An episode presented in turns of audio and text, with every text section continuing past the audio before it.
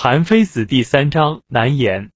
我韩非不是认为进言本身困难，而难于进言的情况是言辞和顺流畅、洋洋洒洒，就被认为是华而不实；恭敬诚恳、耿直周全，就被认为是笨拙而不成条理；浮词很多、大量引述，就被认为是空洞无用；言辞简约、直率简略而不加修饰。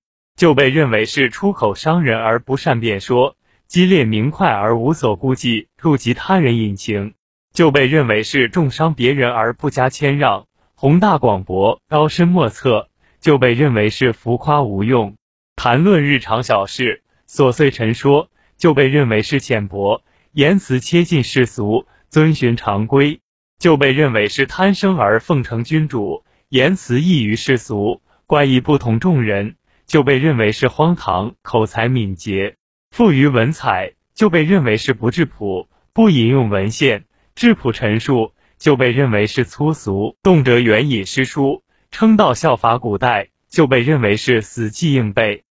这些就是我难于进言并深感忧虑的原因。所以法则虽然正确，未必被听取；道理虽然完美，未必被采用。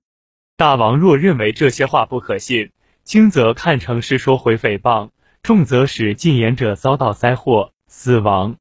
所以伍子胥善于谋划，而吴王杀了他；孔子善于游说，而匡人围攻他；管仲确实贤能，而鲁国囚禁他。这三个大夫难道不贤吗？但三国的君主不明智。上古有商汤，极其圣明；有伊尹，极其聪明，极其聪明的去劝说极其圣明的。这样尚且多次劝说不被采纳，还要亲自拿着炊具做厨师。亲近熟悉后，汤才知道他贤并重用了他。所以说，用最聪明的去劝说最圣明的，未必一道就被接受。伊尹说汤就是这种情况，用聪明的去劝说愚蠢的，必定不被接受。周文王尽说殷纣就是这种情况，所以文王劝说纣而纣囚禁了他，一侯被烤死。鬼侯被做成肉干，李干被剖心，梅伯被剁成肉酱，管仲被捆绑，曹丕逃奔陈国，伯里子沿路乞讨，傅说被转卖，孙膑在魏国遭受弊刑，吴起在暗门拭泪，痛心西河将成为秦地，最后在楚国被肢解。公叔寿推荐国中杰出人才，反被认作糊涂。公孙鞅出奔到秦国，关龙旁被斩，长虹被剖腹。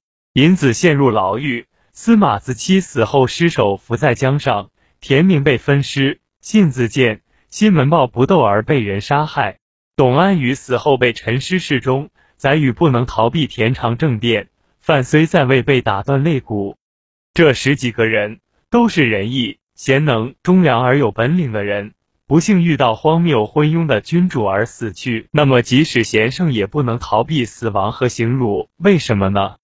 就是昏君难以劝谏，所以君子难以进言。况且合情合理的话是逆耳冲撞的，除非贤圣，没人能听进去。希望大王仔细考虑。